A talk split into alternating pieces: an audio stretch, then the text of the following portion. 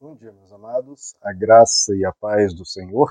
Eu sou o pastor Rômulo Pereira, da Igreja Batista Palavra da Graça, e hoje nós vamos estudar os Atos dos Apóstolos, capítulo 14, verso 14, que nos diz: Ouvindo isso, os apóstolos Barnabé e Paulo rasgaram as roupas e correram para o meio da multidão, gritando.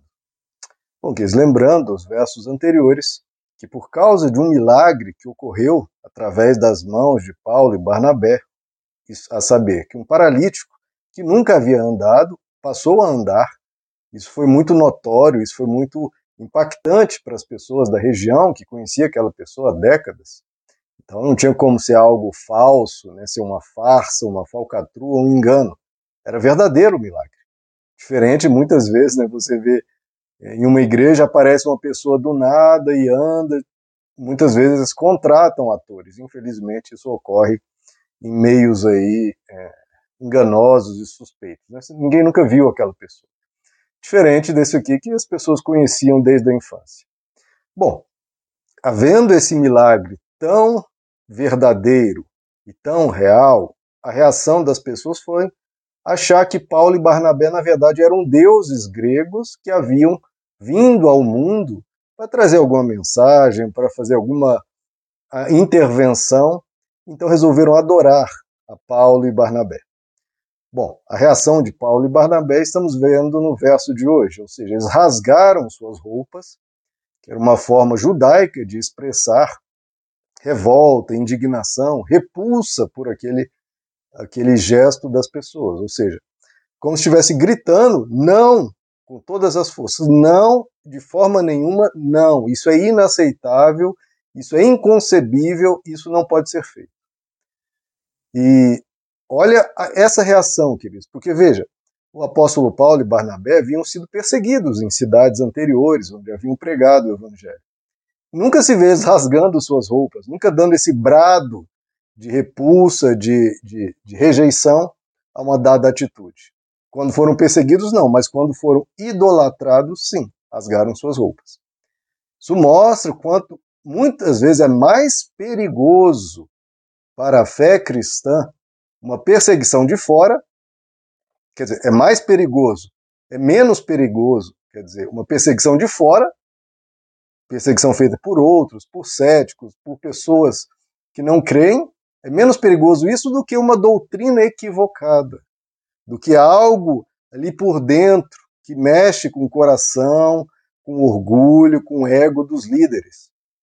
Uma mentalidade equivocada.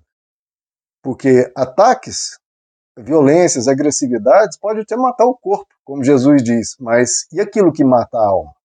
E aquilo que destrói o espírito? E aquilo que degenera o ser humano, corrompe o ser humano? O apóstolo Paulo e Barnabé poderia ter acabado a história deles aqui se eles tivessem aceitado, ou minimizado, ou relativizado, falar, não, olha, nós não somos deuses, mas se vocês quiserem, né, é, um certo elogio, né, se quiserem é, ofertar e dar muito dinheiro para nós, enfim, usar daquela fé simples das pessoas, daquela entrega das pessoas que queriam até cultuá-los, até oferecer sacrifícios, não, não sacrifica, não, dá aqui esses bois, dá aqui essa oferta, dá aqui esse dinheiro, vai, me vende aí suas casas, seus, seus imóveis, seus bens, me traga aqui, que nós usaremos para o bem do Evangelho, e colocando tudo no bolso, como tantas vezes ocorre, infelizmente. Isso, isso sim era mais perigoso que qualquer perseguição, porque alguma perseguição parou a pregação do Evangelho? Não. Agora, isso aqui poderia ter acabado a história de Paulo e Barnabé bem aqui. Se eles aceitassem, se eles, de uma forma ou de outra, não dessem esse brado de total repulso e aceitassem, minimizassem, pelo menos um pouquinho, pegar, aceitar um pouquinho de idolatria, que mal faz, né? É, eu preciso também receber um pouco de honra, um pouco de aplauso, já fui, já sofri tanto, já fui tão perseguido, eles poderiam se corromper completamente uma honra indevida, receber um certo louvor exagerado, como eu expliquei nos áudios, nos vídeos anteriores, degenera tanto os líderes quanto os liderados. Então, sempre cuidado com isso. Porque aí aquela pessoa passa a ser um status de autoridade absoluta, que não pode ser criticada, que domina os outros, que exige o que quer dos outros, que explora os outros, que escraviza a fé dos outros e a fé das pessoas passa a não ser em Deus. Por mais que se fale em Deus, etc., a fé das pessoas não fica em Deus, mas fica naquele líder. E o que acontece, vocês já viram, eu pelo menos já vi isso dezenas de vezes, é quando o líder se corrompe, aquelas pessoas todas se desviam, porque não tinham fé em Deus, tinha fé naquele líder. E quando o líder cai, a fé das pessoas acaba.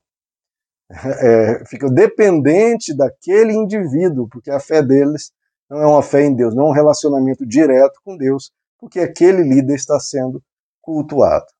Então houve aqui um perigo imenso à pregação do evangelho, perigo imenso para Paulo e Barnabé, que rejeitaram essa idolatria e assim deve ser todo e verdadeiro servo de Deus. Rejeitar a idolatria, rejeitar o uso do evangelho para ter um poder pessoal, para poder é, dominar pessoas e usá-las, para criar um império no seu nome, criar riquezas e fortuna em nome do evangelho.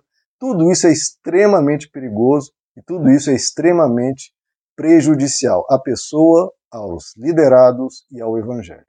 Queridos, esse é o brado que deve ser dado sempre diante de qualquer ato de idolatria para com uma pessoa, seja político, seja líder religioso, como eu falei, político também. Se o político não der esse brado, você dê esse brado, não idolatre um ser humano.